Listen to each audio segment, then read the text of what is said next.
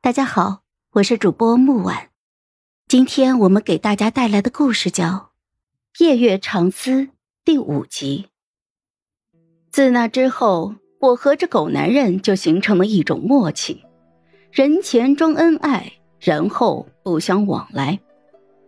接近狗男人果然是有好处的，我明里暗里搜罗出了一大堆的罪证，并且联合了几位宗亲王室。一旦成功，几乎能将萧家连根拔起。只可惜，最后我还是输了。萧皇后她发现了我的意图，让我死在了狗男人的剑下，功亏一篑，恨呐！最可笑的是，杀我的时候，那狗男人竟然比我还痛苦。他的目光落寞，眼眶通红，看起来难过极了。哼！这狗男人竟然还会哭，可真是笑死我了。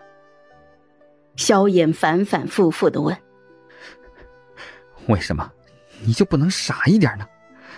为什么不乖乖的跟在我身后，像小时候那样，不好吗？为什么你看不出来我心里是有你的吗？为什么怀月，你非要逼我杀你不行？”我沉默了。这狗男人大概脑子不好吧？他以为我是十万个为什么吗？但是我还是讽刺的回答了他：“哼，因为我母妃和弟弟就一直很乖很傻，可是他们还是死了呀。”被割破喉咙的那一刻，我又想起了温柔的母妃，还有那诺声诺气的弟弟。但是在我闭眼之前。我最后的一个念头，竟然是疯狂的想念那一个眉眼如画、唤我做小妖女的男人。听说他最近发了狠，不要命似的，正在努力的往上爬，要当大权臣呢。哼，傻不傻呀？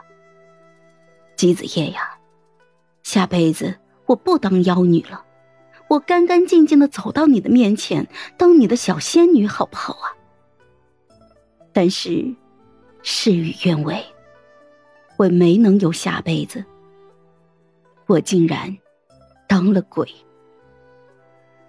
生前的记忆一幕一幕的闪过，萧衍和萧皇后一心想毁灭我搜集的那些证据，但是他们不知道证据在哪，所以那些狗东西便烧了我生前住过的宫殿，我所有的东西都付之一炬。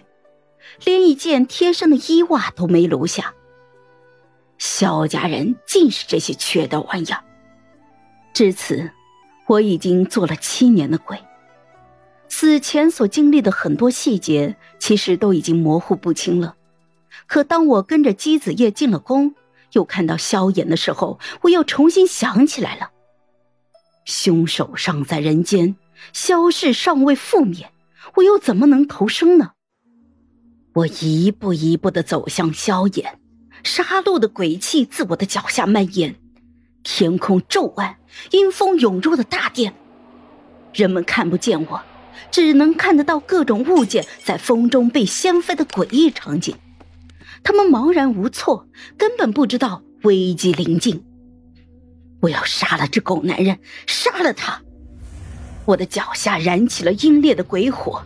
那是由我生前怨念所化的火焰，火焰越烈，我的力量便越强。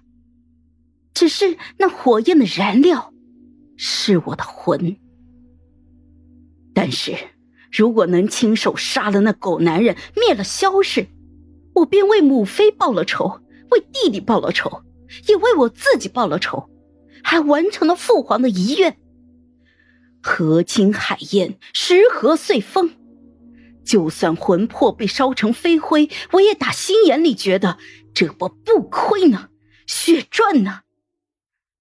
可就在我准备去碾碎萧衍的头盖骨的时候，一个怀抱忽然拥住了我。月月，姬子夜没有再叫我公主，她终于学会了唤我的闺名。我魂魄一颤。立刻收敛了力量，蹙眉说道：“齐子言，你不傻吗？这鬼火会烧伤你的。